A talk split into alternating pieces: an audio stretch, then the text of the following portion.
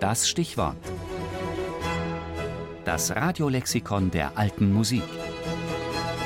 Jeden Sonntag im Tafelkonfekt. Salzburg. Stadt im heutigen Österreich mit langer und reicher Musiktradition.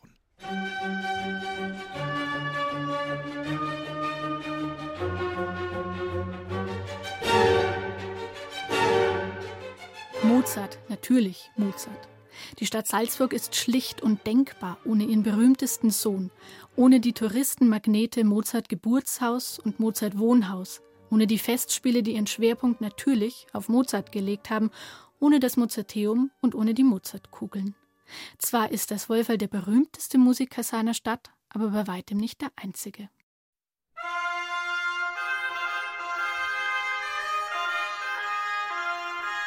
Ein früher bedeutender Musiker war der Mönch von Salzburg, der im 14. Jahrhundert am Hof des Erzbischofs Pilgrim II. wirkte und ein erstaunlich großes Övre an Liedern, geistlichen wie weltlichen, hinterlassen hat. Auch besuchten die Minnesänger Neidhard von Reuenthal und Oswald von Wolkenstein das Erzbistum. Neben dem Ausbau der Kirchenmusik wurde auch die Pflege der weltlichen Musik weiter vorangetrieben.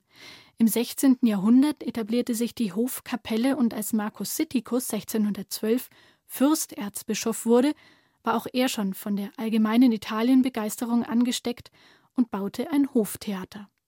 Ihm ist die vermutlich erste Opernaufführung nördlich der Alpen zu verdanken, Monteverdis Favola in Musica L'Orfeo.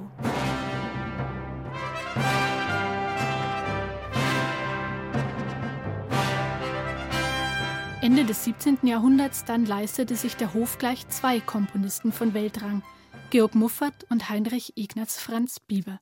Letzterer schrieb neben Instrumentalmusik, am berühmtesten dürften die Sonaten für sein Instrument, die Violine, sein, auch Kirchenmusik.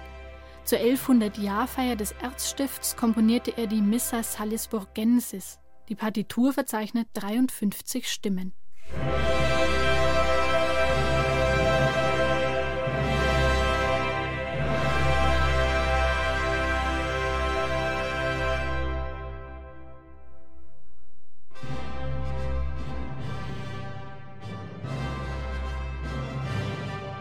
1737 dann kam ein junger Mann aus Augsburg nach Salzburg, um dort Philosophie und Jura zu studieren, der aber bald mehr Zeit mit der Musik verbrachte und schließlich einen Sohn bekam, der die Welt, damals wie heute, in Erstaunen und Glückseligkeit versetzt, Wolfgang Amadeus. Dass seine Kompositionen auch nach seinem Ableben weitergespielt werden sollten, dafür setzte sich ein Verein ein, der sein Programm so formulierte.